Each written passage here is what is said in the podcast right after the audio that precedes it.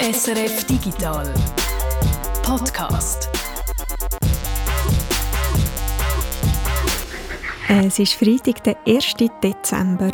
Und das ist ein wichtiger Tag, sicher für alle, die Technik mögen. Enter. Das ist eine meiner Lieblingstasten auf meiner Tastatur. Auf Deutsch Eingabetaste oder auf Französisch La Touche Entrée. Mhm. Wir gehen heute auf Solothurn. Da würde Französisch noch passen, Soleur, weil äh, von der Jurastadt aus ist es ja nicht weit bis in Regionen, wo man Französisch redet. Aber wir bleiben jetzt gleich beim Englisch und sagen Enter. Ja, finde ich gut. Enter, da ist ein Technikmuseum Solothurn, wo gar nicht so bekannt ist. Also ich komme ja von Solothurn. Man hat immer ein bisschen gewusst, es gibt es. Als ich das erste Mal rein bin, habe ich gedacht, okay, das ist echt noch krass, das ist noch cool. Man hat nie gedacht, dass es so gross ist und so eine umfangreiche Sammlung hat. Und ich habe schon gedacht, wow, krass, die ganzen Geräte zu sehen, die ganze Vielfalt, was es mal gegeben hat, das hat mich schon beeindruckt. Leute aus der Region wissen zwar, dass es das Museum gibt, aber sie sind dann ziemlich baff, wenn sie das erste Mal dort sind, wie groß das die Sammlung ist. Das ist auch mir immer so gegangen, wenn ich dort war, eben im Enter. Sehr beeindruckend, aber wenn es dann jemandem erzählt hast, dann hat es in der Regel so tönt noch nie gehört. Noch nie gehört stimmt jetzt bei mir nicht ganz. Aber auch nur, weil du schon ein paar Mal davon erzählt hast. Dort war bin ich aber noch nie. Ich heisse Tanja Eder. Und der, der schon dort war, der heisst Reto Wittmer. Ab heute, am 1. Dezember, heisst das Museum Enter neu Technikwelt Enter. Der Name ist aber nicht das Einzige, was sich geändert hat. Das neue Enter, das ist viel größer, an einem neuen Standort mit mehr Fläche und einem neuen Konzept. Und über das reden wir heute, und zwar unter anderem mit dem, was wir vorher gerade gehört haben. Also nicht der Reto, also schon auch, aber vor allem mit dem anderen. Ähm, Felix Wirth, der zusammen mit anderen sehr motivierten Leuten einen grossen Teil dazu beigetragen hat, wie das, das neue Museum heute daherkommt.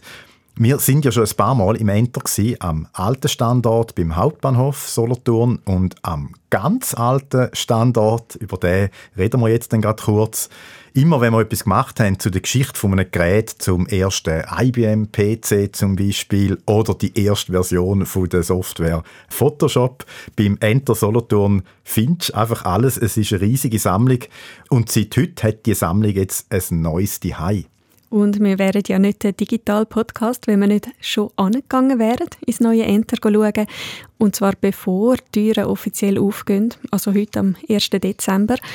Und zwar sind wir auf diese Dinge gegangen. Dort ist jetzt nämlich der neue Standort vom Enter, respektive eben von der Technikwelt Enter diesen Dingen, das ist gerade neben Solothurn, merkst du eigentlich kaum den Übergang, wenn du aus der Stadt rauskommst zu dieser Gemeinde. Das ist so ein paar Minuten mit dem Bus vom Hauptbahnhof Solothurn entfernt. Oder mit dem Velo kann man natürlich auch an. Das habe ich schon gemacht, wo wir vor gut einem Jahr das Lager angeschaut haben vom Enter, wo schon an dem neuen Standort war.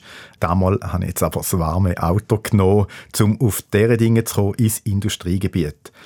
Dort hat es jetzt ein grosses rechteckiges Gebäude aus Beton. Drei Stöcke hat es. Im Erdgeschoss noch ziemlich Baustelle-Feeling. Überall äh, sind Palette umgestanden mit Material drauf. In jedem Ecke irgendjemand am etwas ummechen, Bohrmaschinenlärm. Sie sind voll im Schuss, äh, so in den letzten Zügen vor der Eröffnung. Das war vor einer Woche, genau gesagt am 23. November, wo ich dort war. Mit drin am Arbeiten der zweite Felix im Team, neben dem Felix Wirt, wo wir gerade vorher kurz gehört haben im Einstieg. Es ist der Felix Kunz, der Gründer, der Chef, also der Tetschmeister. Er hat sich ein paar Minuten Zeit können nehmen, trotz dem Druck, was haben, was mühen haben, also ein paar Tage vor der Eröffnung. Aber ähm, Felix sehe ich da nicht an. Du wirkst schlicht recht entspannt eigentlich. Ja, ja, ja. Das ist ja ein Hobby von mir, oder? Also, muss man es schon locker nehmen, sonst ist es nicht gut. Ich glaube, das ist auch ein Rezept, dass die anderen Leute nicht zu nervös werden, oder? Ja, schönes Hobby. Ja, würde ich auch sagen. Und ich würde sogar sagen, es ist schon seit langem ähm, Felix Kunz sein Lebensinhalt so. Mindestens 100% Herzblut steckt er seit Jahren ins Enter und vor allem in den letzten paar Jahren eben in die Enter-Technikwelt, dort zu diesen Dingen. Schauen wir mit dem Felix Kunz kurz zurück auf die Geschichte vom Enter. Die Anfänge waren, dass ich ja beruflich äh, mehr auf Computerentwicklung, Embedded Computer fokussiert habe und eine Firma gegründet habe. Und in diesem Zusammenhang äh, habe ich einfach realisiert, dass die Computerentwicklung sehr rasant fortschreitet. Und eigentlich fast alle zwei Jahre gibt es äh, museale Exponate in dem Sinn, äh, Computer, die man schon wieder nicht mehr brauchen kann. Und dann habe ich aus Interesse einfach an dieser Geschichte habe ich die auf die Seite getan.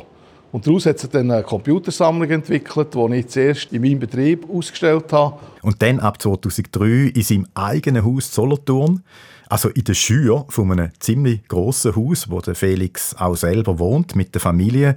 Ich bin dort zum ersten Mal vor etwa 15 Jahren. Dort hat es noch geheissen PC Museum Solothurn, aber ist schon dort sehr eindrücklich also auch eine riesige Sammlung. Röhrenradio, Tonbandgerät, Schreibmaschinen sind noch dazugekommen. Also alles hat sich dann wirklich erweitert bis 2009. Da ist es dann wirklich zu eng geworden auf 400 Quadratmeter. Und dann hat sich ja ergeben, dass ich im Bahnhof das Weltschlössli-Depot ehemalige kaufen und da drin auf etwa 2000 Quadratmeter dann das Enter Museum eröffnen und einrichten.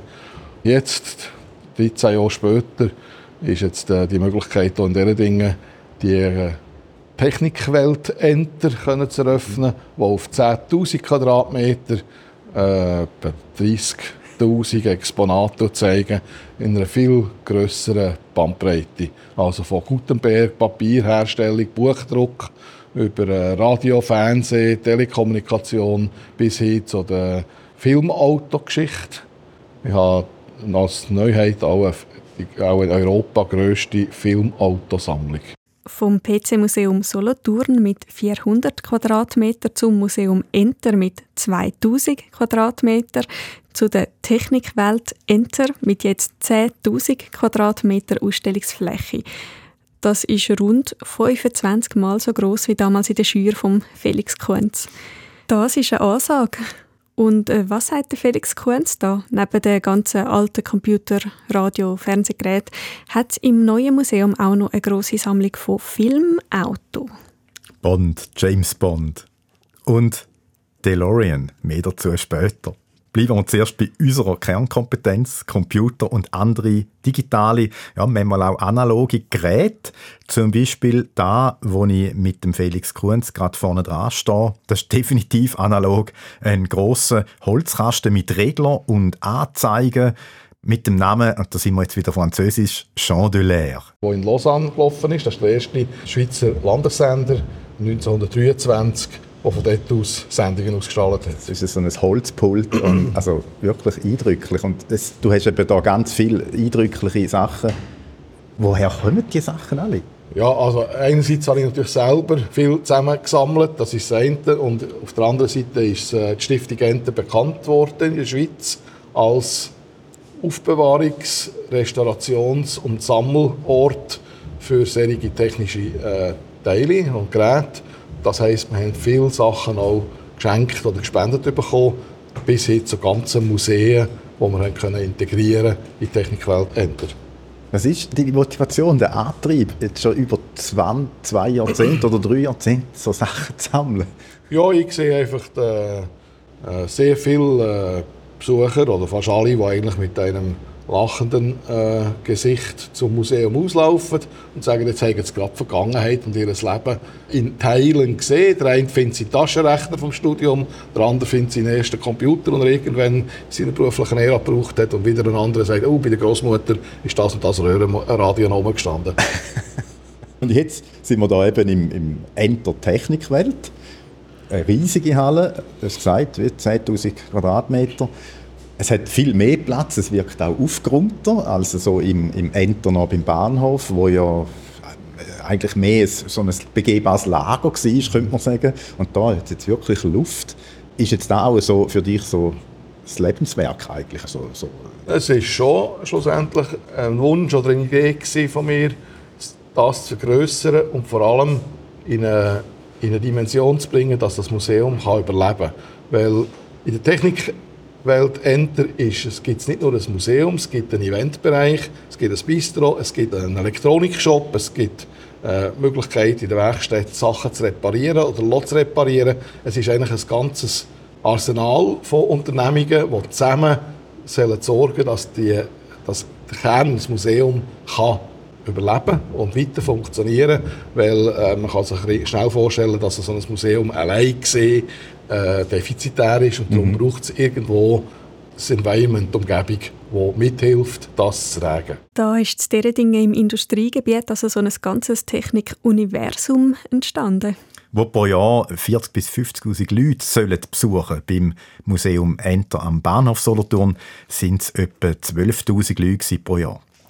Was beim alten Standort ja aufgefallen ist, es hat eigentlich Museum geheissen, aber du hast Felix Kunz gerade darauf angesprochen, irgendwie war es mehr so ein Lager, gewesen, wo man hat durchlaufen konnte. Ja, das war wirklich eigentlich ein Lager. Gewesen. Also vom Aussehen her, also es hat einfach hunderte, tausende Objekte gehabt, wenn du reingekommen bist, gerade am Anfang zum Beispiel so äh, riesige Fernsehkameras, dann im Gang ganz viele Meter, nur Radio in Vitrinen drin, in einem Raum, nur so alte Plattenspieler mit so Muschellautsprecher, denen wie sagt man denen? Ja, die Muscheln so. Kann man sich einmal vorstellen. also sehr analog. Weiter hinten ein Raum voll mit Apple-Computer, dann noch ein anderer Raum, PCs, PCs, PCs, in einer Ecke Telefon und irgendwelche Handys. Also es ist total faszinierend immer gewesen. Und man hat auch viele Erinnerungen natürlich können haben, also im Sinne von, ah, das Gerät hatte ich auch einmal gehabt, irgendwann in den 80er Jahren. Aber das Hirn ist dann schnell einmal gefüllt mit viel Eindruck und viele von diesen Objekten hast du gar nicht so richtig können einordnen. Man hat keinen Bezug gehabt, keinen Kontext. Mit der Führung ist es noch gegangen, da haben sie dann einem wirklich so die wichtigen Geräte gezeigt und auch erklärt, Geschichten dazu. Aber wenn du allein dort drin bist, ist es irgendwo dann auch so ein bisschen unbefriedigend gewesen. Und das soll jetzt anders werden in der Technikwelt. Enter. Das ist jetzt tatsächlich ein Museum und nicht nur ein Lager. Ja, es ist äh, auch eine inszenierte Ausstellung. Sie stellen die Geräte in einen Kontext hinein. Und was das bedeutet, schauen wir jetzt mit dem Felix an, wo wir im Einstieg gehört haben. Also der, der gesagt hat, er sei zwar aus Solothurn, aber er hätte das Enter lang gar nie besucht. Heute schafft er im Enter, der Felix Wirth. Ich bin der Leiter von der Ausstellung und Vermittlung. Ähm, bin eigentlich dazu vor zwei Jahren. Ich komme als Historiker hin, habe doktoriert zu Radiogeschichte. Mein Blick ist eher so Kulturgeschichte von Technik. Also nicht wahnsinnig Technik an sich, sondern mehr, was hat dazu geführt, dass Technik die und die Funktionen hat, das und das Aussehen die ganzen kulturellen, sozialen und politischen Dimensionen, die Technik auch umfasst. Also ein Historiker soll jetzt aus dem Lager ein Museum machen? Das hat er ja eigentlich schon gemacht. Wobei, so Lager, kleine Lager haben sie am neuen Standort auch noch. Im Keller unten zum Beispiel hat es noch ein begehbares Lager, wo man dann gewisse äh, Geräte anschauen kann und auch in die Hand nehmen kann. Oder auch im Bereich Radio, da haben sie immer noch, so wie vorher, einfach äh, relativ viel Vitrinen mit Radio drin. Und teilweise macht das auch Sinn, weil gerade bei der Radio, wo es da alle gegeben hat früher, da ist einfach so die reine Menge irgendwo eben eben auch wieder äh, eine Aussage. Also es ist noch sehr beeindruckend. Aber eben, neu ist das Enter jetzt wirklich auch Museum mit inszenierten Ausstellungen zu verschiedenen Themenbereichen. Ein so einen Bereich zeigt uns jetzt der Felix Wirth, der Leiter der Ausstellung und Vermittlung. In dem Raum, wo wir jetzt gerade stehen, die verlinkte Schweiz, ist eigentlich auch der Raum, der das so ein bisschen zum Ausdruck bringen soll. Wir haben in der Mitte eine Säule mit acht Seiten und das zeigt so ein bisschen unsere Vielfalt, acht Branchen, die wir auch abdecken, Audio, TV, Radio und so weiter. Wir wollen hier zeigen, dass eben die Technik aus der Schweiz einen globalen Einfluss hat. Und an der Mitte ist immer so eine Branche beschrieben und dann geht es zu einer Vitrine mit Objekten, wo ein Objekt ist von der Schweiz, zum Beispiel das Barivox, von der Autofond aus Solothurn. Und wenn man nachher den Knopf drückt, kommt der Film mit dem äh, James Bond, was Barivox verwendet wurde, von 1981 in tödlicher Mission. Da der Roger Moore gerade mit der Ski Jawohl. und dem Barrybox. Also so ein bisschen die globale, auch die popkulturelle Ausstrahlung. Jetzt sollte er gerade eine Leiche freigraben, aber das habe ich natürlich äh, rausschneiden. Übertrieben mit der Inszenierung von einem Thema, wenn es dann also gleich nicht. Und da in dem Raum verlinkt der Schweiz entdecke ich dann auch noch etwas, wo bei vielen, also sicher bei mir auf jeden Fall den Puls schneller schlagen lässt, ein Studer-Tonbandgerät. Das sind also die riesigen Spulentonbandgeräte. Und hinten dran ein Poster von den Beatles, auch da wieder Kontext eben. Auf dieser Maschine haben die Beatles ihre Songs aufgenommen. Im Enter am alten Standort sind die Bandmaschinen einfach alle an einer Wand gestanden. Sicher sehr eindrücklich, aber eben, man hätte es nicht können einordnen als Besucher. Und da erzählen sie jetzt Geschichten. Also ein Audioguide erzählt die Geschichten zu den Objekten. Hier hat es überall Infrarotsender.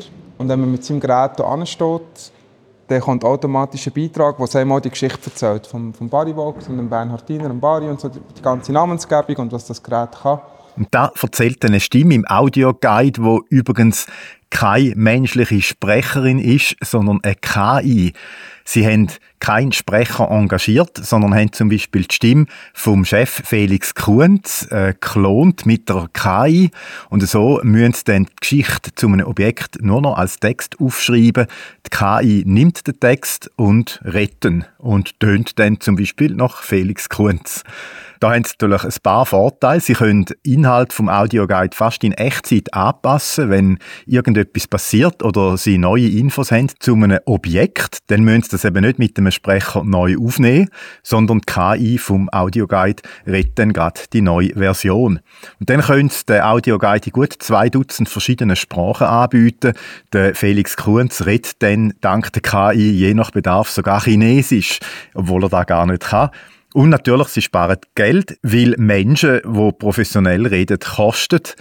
Aber nicht nur Menschen reden im Audioguide, also KI-Menschen, sagt der Felix Wirth. Mein Ziel war, das auch immer zu kombinieren mit O-Tönen von MemoBase, um das ein bisschen zu beleben. Das ist jetzt sehr zugänglich geworden. Zugänglich geworden auch für euch, also alle, die manchmal gerne ein bisschen Geschichte haben und Nostalgie, memobase.ch das Portal zum audiovisuellen Erbe der Schweiz heißt und es bietet jede Menge Foto, Video und Töne auch für den Felix Wirth als Ausstellungsmacher. Um zu zeigen, die Geräte, die sind sehr präsent in einer gewissen Zeit. Oder die hat man vorgestellt im Fernsehen oder im Radio, hat man darüber geredet und das probiere ich auch einzubinden in diesen Geschichten. Die Ölgeräte sind an sich mega wertvoll, aber viel man hat so mit Industrieware zu tun. Es ist nicht ein Kunstmuseum, wo du hast das Original und das ist mega wertvoll, sondern ich sage jetzt mal, der Radio oder der andere ist relativ austauschbar. Das ist eine Herausforderung, weil wie überlegst, okay, dort tun wir es hinter weiter rein, aber dort tun wir zum Beispiel eine Schreibmaschine montieren, die man anlängen kann. Mhm. Und das muss man auch wie irgendwie vermitteln, so, hey, warum ist jetzt die Hermes hinter weiter rein und so wie in einem Museum und dort hier ist sie drauf montiert und kannst drauf rumhämmern. Und man hat es hier einfach mit Objekten zu tun, die, Industrieprodukte sind. Das ist, wie eine, das ist eine andere Art von, von Gegenständen, von Materialien als Kunst oder Archäologie oder so andere Museen oder so das Naturhistorische. Wobei historisch natürlich auch die Geräte sind, die sie hier haben. Und ein paar von ihnen erinnern dann schon an ein äh, wahnsinnig seltenes Skelett von einem Dinosaurier, das man irgendwo ausbuddelt hat. Zum Beispiel das Gerät, das mir Felix jetzt zeigt, ein Würfel aus Holz, etwa 30 auf 30 cm. Und innen drin hat es äh, so eine Metallscheibe, eigentlich eine Art Musikspielautomat. Es ist ein einzigartiges Stück aus den 1920er Jahren. Das ist, haben wir jetzt gerade bekommen. Das ist vom Radiostudio Bern. Das Pausenzeichen. Und zwar das Original-Pausenzeichen von den 20er Jahren, von den Anfängen. Und jedes Studio hat ja seine eigene Erkennungsmelodie gehabt. Das ist von Studio Bern, das ist Zeitenstau. Hat auch einen Solothurner-Bezug. Das ist gebraucht, um Sendungen überbrücken. Und als sie so die ersten Live-Aufführungen hatten, hatten sie Pannen. Und dann haben sie mit einem Chor dort Solothurn das überbrückt. Mit diesem Lied Zeitenstau. Und dann ist das dann übernommen auf so einer mechanischen Platte. Das ist zum Beispiel so erinnerungsgeschichtlich wahnsinnig wertvoll. Oder das, das, die, die Signete sind natürlich Beromünster, das ist mega bekannt in der ganzen Welt, die Pausensignete.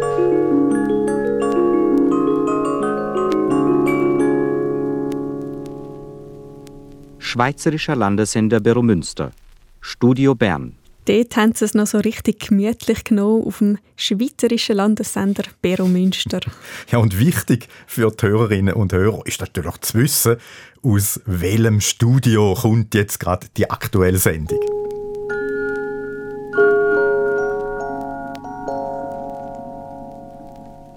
Schweizerischer Landessender Bero Münster, Studio Zürich.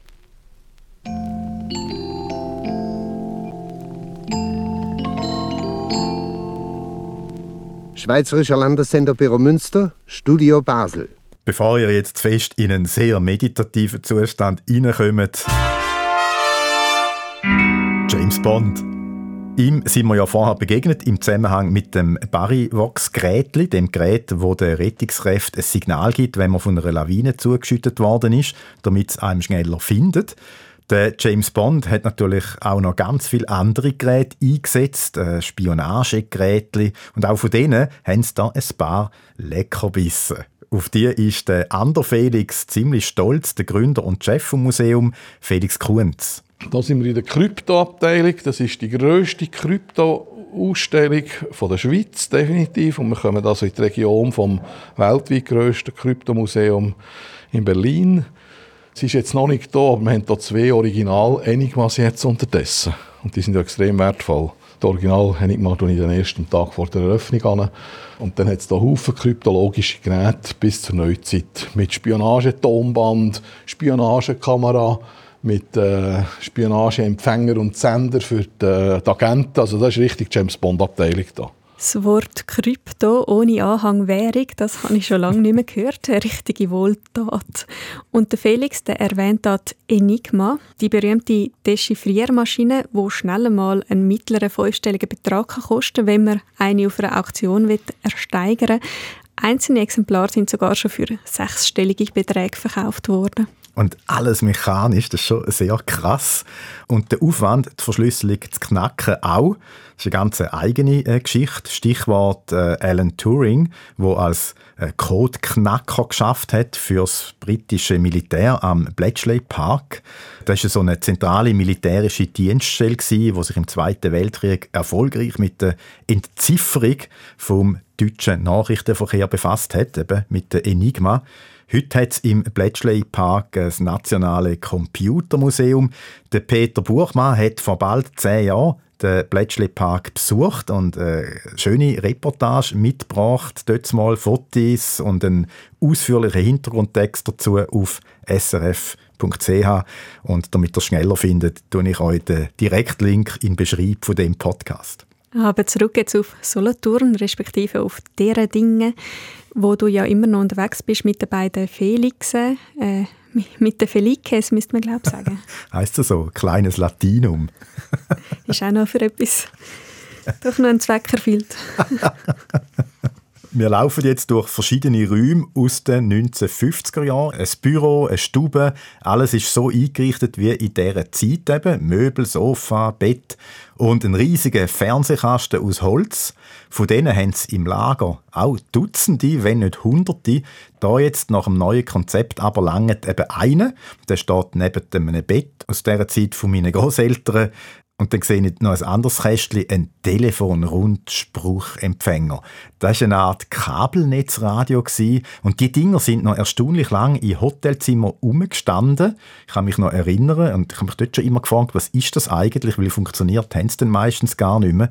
Und so ein Hotelzimmer, so ein Raum ist eben auch da original nachgebildet mit Geräten drin aus dieser Zeit. Der Ausstellungsleiter Felix Wirth erklärt, was da den Besucher überbringen Sende- und Empfangstechnik in ihren Kontexten zu zeigen. Ich habe mir überlegt, wo ist das gesehen? Du hast vor allem auch daheim, du hast beim Arbeiten und du hast im Krieg, Militär, sind so die ja, Treiber von Technik oder Anwendungsgebiet. Und, und wegen dem sind die Räume alle sehr an dem orientiert. Oder du hast ein Wohnzimmer, ein Büro, einen Industrieraum. Technik, so wie man es ein bisschen kennt vielleicht, oder auch schon nicht mehr, weißt, so die TR-Telefonrundspruchempfänger. Aber wir wollen nicht nur das zeigen, sondern auch spezifischere, also die ganzen TV-Studios, Radiostudios, auch zu zeigen, wie ist eigentlich gesendet worden. Also am Anfang starten wir so, da ist alles noch mehr oder weniger Requisit, aber mit der Zeit fangen wir an, so interaktive Spiele machen, dass man vom Telefon im 19. Jahrhundert ins Telefon im 80er Jahr anläutet und so ein bisschen Spiele macht oder eben Bilder sieht, die hier aufgenommen werden, die dann auf dem Fernsehen sind, um das Ganze noch ja. ein bisschen zu beleben dass es auch richtig laufen. Die genau, Geräte, ja. dass sie laufen, ja. dass man es anlängen kann. Dass du ein Selfie machst und dann ist es irgendwie auf dem alten genau. Fernseher oder so. Genau. Ja. Noch nicht mal gestartet, denken Sie also schon daran, die Ausstellung noch weiter zu entwickeln? Ja, es soll leben. Äh, da haben beide Felix ein paar Mal gesagt, es soll kein Museum sein, wo irgendwie Staub ansetzt. Also die Räume, wo ihr da gerade drin sind, also Wohnzimmer und Büro mit Geräten drin, Das tönt für mich doch ein bisschen nach Möbelhaus. Kann ich mir das so ein bisschen wie eine Ikea vorstellen? ja, das ist ein gutes äh, Beispiel. Es ist halt da jetzt einfach äh, Ikea 1955 oder so.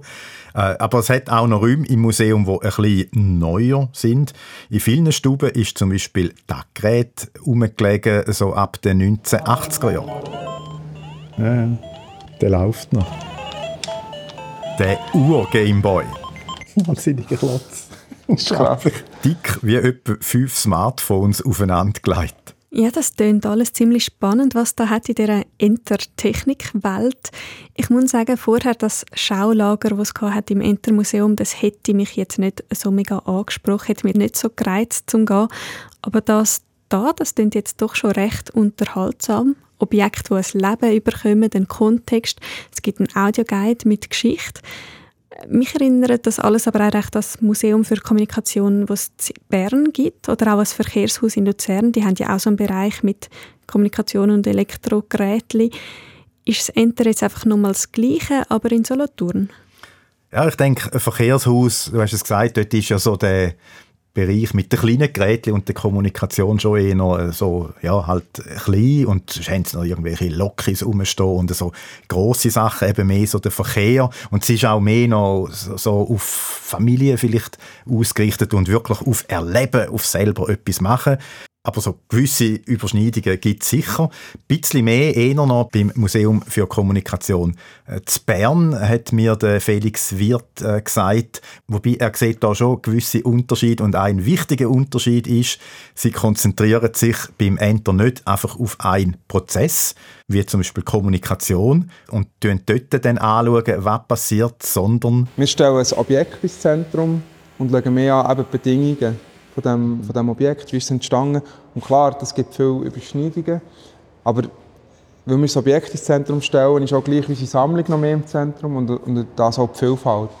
Also, ich sage jetzt mal, wir haben einfach ein, ein grosses Sammlungsgebiet, das so wirklich die Welt von der Technik abdeckt, vor allem Unterhaltungselektronik und, und Autodrucktechnik. Und das ist vielleicht jetzt interessanter, gleich nochmal für so spezifischere Community, hier etwas zu machen. Also ich, habe, ich habe recht viele Forschungsanfragen. Wir sind auch in SNF-Projekten, wo, wo wirklich gezielt fragen, ja, wir, wir müssen zum Desktop-Publishing in den 80er Jahren, wenn wir ein, ein, Forschungsprojekt machen und dann kommen sie zu uns oder, äh, oder die Anfänge, es ist gerade recht viel der Anfang von Internet ist natürlich äh, ist, ist recht ein grosses Thema. Und ich habe das Gefühl, das kann man bei uns, weil es bei uns noch ums Objekt geht. Und wenn wir das noch haben, wenn wir das Wissen haben, wie kann man es in Betrieb nehmen, wir haben Ersatzteile, und ich denke, das, das ist das, was uns unterscheidet, so, so die, die, wirklich die Materialität. Ihr habt dann irgendwie auch eines der ersten Modems oder so? Genau. genau. Im Internet, was genau. vielleicht Museum für Kommunikation schon auch eins hat, aber nicht... Sie heisst vielleicht, wahrscheinlich heisst es auch, bei Ihnen ist es halt wie abgekoppelt in dem Depot Schwarzenburg und auch kuratorisch eine andere Politik oder Museumspolitik, wo, wo wie sagt, das wir erhalten. Und das wird man nicht auftun oder anlängen. Weißt du, was ich auch verstehe, wo man sagt, das möglichst gut archivieren, konservieren, aber jetzt zum Beispiel Geräte auftun oder in Betrieb nehmen, wäre so nicht möglich. Und das muss man sich auch, das muss auch eine gesellschaftliche Debatte sein. Was will man eigentlich? Ist das Kulturgut oder ist das Pausezeichen? Das ist nationales Kulturgut, oder? Soll man das jetzt laufen, um den Leuten zu zeigen, wie das tönt? Soll man es einfach hinten weiter rein tun und nie mehr laufen? Das ja, ich denke, das muss auch die Gesellschaft entscheiden, wie, wie sie Technik archivieren und was eigentlich wichtig ist an Technik. Oder ist, es Funktionalität oder nicht? Das Museum für Kommunikation in Bern ist also mehr ein Archiv, wo gewisse Objekte nur für eine Sonderausstellung aus dem Lager rausgenommen werden und dann auch eher so in einer Vitrine, damit sie geschützt sind. Und im Enter zeigen die Sachen viel unmittelbarer. Teilweise kannst du es sogar anlangen und sie probieren das Objekt zum Leben zu bringen. Also Leben einhauchen. Es ist äh, jetzt so eine Mischform aus einem begehbaren Lager und so Kontextwelten. Und zum Thema Anlangen, da passt auch das Objekt rein, das du als erstes siehst, wenn der Rundgang startet und die Stege raufkommst in den ersten Stock ein Auto, ein DeLorean. DeLorean ist das Coolste, da kommt alles zusammen. Zukunft, Vergangenheit, Gegenwart und Technik. Und das ist ein super Einstieg in all unser Haus. Der DeLorean ist noch nicht auf seinem Platz gestanden, wo ich dort war vor der Eröffnung, also letzte Woche. Ich habe ihn aber gleich gesehen. Darum bin ich in den Keller vom Enter gegangen mit dem Felix Kunz. Dort hat nämlich der DeLorean gewartet, dass es ihn aufnehmen in die Ausstellung. Aber im Keller hat zu dem DeLorean auch noch eine Sammlung, die bis jetzt noch gar nie öffentlich zugänglich war. Die private Autosammlung von Felix Kunz. Und? Ich habe als Neuheit auch, auch in Europa grösste Filmautosammlung. Filmautosammlung, also Auto, die in einem Film vorkommen. Zum Beispiel ein gelber James Bond Döschwo, ein Wagen aus Jurassic Park, der Rolls-Royce aus Goldfinger und eben der DeLorean. Das ist der Filmwagen hier vom Back to the Future Filmwagen Nummer 13. Und irgendwo kann man den hier einschalten. Nein, einen noch, glaube ich. Und dann fängt er an, die ganze Disco machen. Dann haben wir alles wieder hergestellt, wieder aufgebaut.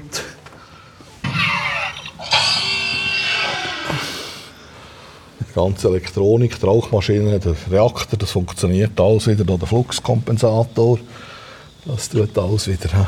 Also alle Funktionen, wie er im Film haben, hat müssen spielen und es ist, wie gesagt, das Originalauto.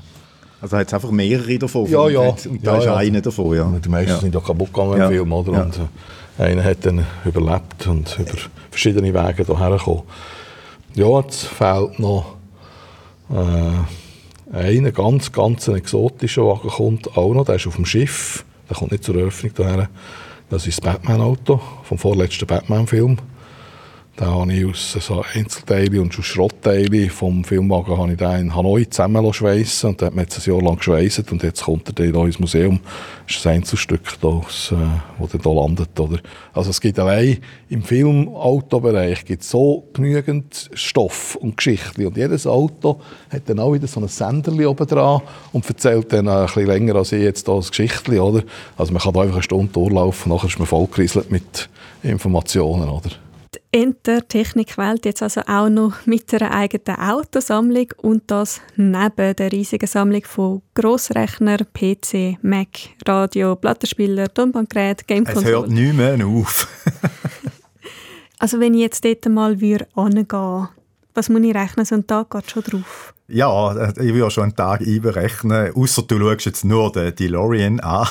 äh, brauchst schon Zeit. Und sicher in meinem Alter dann auch wichtig, immer wieder einmal abhocken zwischendurch, weil sonst geht es dir dann so wie ähm, Felix Kunz nach vielen Monaten Bauzeit von seinem Museum. Ja, wir tun dann schon langsam die Füße weh, oder?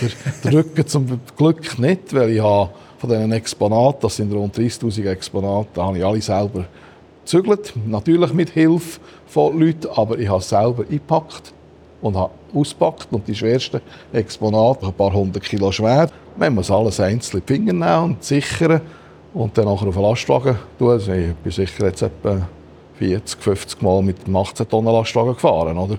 Und es ist glücklicherweise auch bis auf ganz einzelne Kleinigkeiten nichts kaputt gegangen.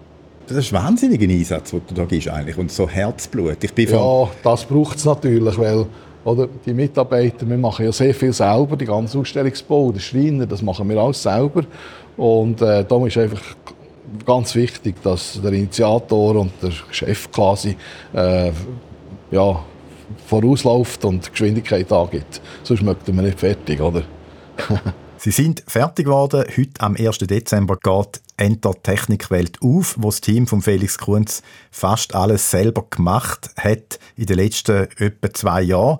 Zum Beispiel auf der Baustelle, ganz am Anfang, wo es um den Aushub gegangen ist am neuen Standort. Ich habe selber einen Lastwagen gekauft, einen grossen 40 Tonner, äh, den Radlader mit etwa 40 Tonnen und dann noch den grossen Backer und dann haben wir hier äh, tatsächlich den ganzen Aushub, das sind 16'000 Kubik äh, Leihmaterial rausgebuddelt. Und äh, Mitarbeiter hat mir dann geholfen fahren. Ich habe dann immer ein bisschen abgewechselt, backen, fahren. Aber wir haben rund 1000 Lastwagen auf Deponie gefahren. Innerhalb von vier Monaten. Wir haben auch andere Sachen selber gemacht, zum Beispiel Elektroinstallationen. Das sind auch meine eigenen Leute, die äh, wir angestellt haben. Dann äh, haben wir das alles in Eigenleistung gemacht. Wir haben sehr viel Eigenleistung gemacht. Und die ganze Ausstellung die haben wir komplett in Eigenleistung gebaut. Da haben wir keine fremden Leute gebraucht. Wir haben eigenen Maler, eigenen Gipser, eigenen Schreiner, eigenen Mechaniker. Äh, eigene Bauleute, oder? Und, und das hat auch jetzt richtig Spass gemacht. Und es ist, glaube für alle Beteiligten auch ein einmaliges Projekt, weil äh, man kann nicht so oft an einem Museum mitschaffen und später dann mal hergehen und sagen, schau, da habe ich noch selber den Nagel eingeschlagen. Das ist nicht so oft der Fall, oder? Ja. Gibt es irgendetwas, was du nicht kannst? Ja, also zum Beispiel kochen kann ich nicht. Hast du zum Beispiel gerade ein Thema bezüglich Wirtepatent, oder? Ich, ich, ich, ich jetzt das gleich machen, aber ich muss zum Glück nicht vorführen, wie ich kochen kann. Weil also ich mache eine Konservendose Ravioli im heißen Wasser oder in die Mikrowelle bringe ich schon fertig, aber ich bin nicht kochgewandt. Das, und wir haben hier unten ein Bistro, da hat es drei Köche und da wird, dann auch eine richtige Küche, oder? Weil wenn man einen Ganztagesaufenthalt im Technikwelt Enter will, äh, durchführen will, dann hat man irgendwann mal Hunger und muss auch hinsitzen und das ist im neuen äh, Konzept jetzt da eben vorgesehen. Aber du wirst effektiv auch noch Beizer durch Ja, ja, ja, ja, so in etwa. Wobei, wie gesagt, also ohne, äh, ohne äh, Aspekt äh, vom Kochen, oder? Also es gibt auch andere Sachen, die ich hatte. Ich war auch nie sportlich gewesen, zum Beispiel, oder? Aber ein Museum auf die Beine stellen, das kann er definitiv, der Felix Kunz. Eigentlich wäre ja nur schon die Entstehungsgeschichte von dem Museum ein eigenes Museum wert. Ja, vielleicht nicht gerade ein eigenes Museum, aber der Felix Wirth hat es vorher ja schon angetönt. Eine der ersten Sonderausstellungen, die sie äh, machen wollen, ist eine Ausstellung über die Geschichte von ihrem Museum. Und wie es kulinarisch rauskommt im Bistro vom Museum, das wird sich dann noch zeigen.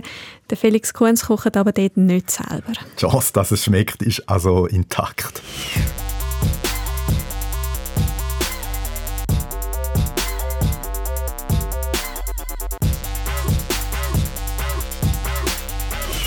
Damit sind wir am Ende der heutigen Podcast-Episode angekommen, am Schluss von unserem Ausflug in die Technikwelt Enter, wo heute Türen aufgegangen sind. Aber heute ist ja nicht nur dort eine Tür aufgegangen, sondern ganz viele kleine Türen in der ganzen Schweiz sind ah, aufgegangen. Du hast ja recht, es ist ja 1. Dezember. Ja, ich habe mich schon lange darauf gefreut. Du hast einfach keinen Adventskalender.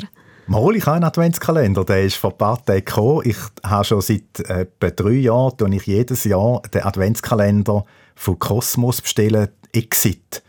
Da kannst du dann jeden Tag so eine Rätsel, ja, so ein Rätsel machen, ja. Cool. Ich finde die Exit Games recht cool. Ich habe das Jahr auch ein Buch, ein Rätselbuchkalender. Ich habe aber etwa fünf. Ich habe einen Bilderkalender und einen Bildschirmhintergrundkalender.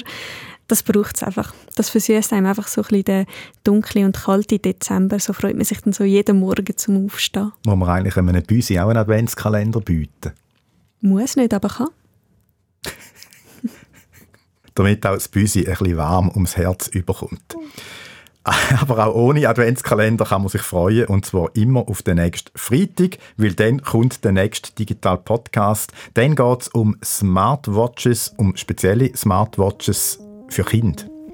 Vielleicht geht es euch da wie mir noch vor kurzem und ihr habt auch nicht gewusst, dass das jetzt ein Ding ist.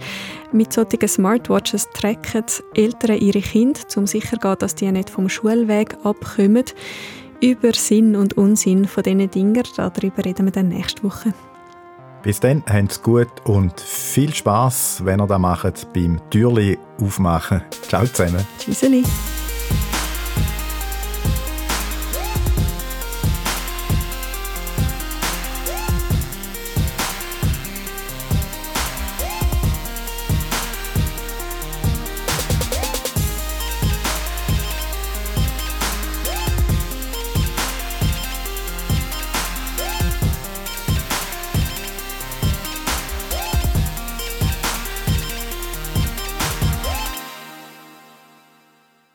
Und der Aufwand, die Verschlüsselung, den Aufwand noch.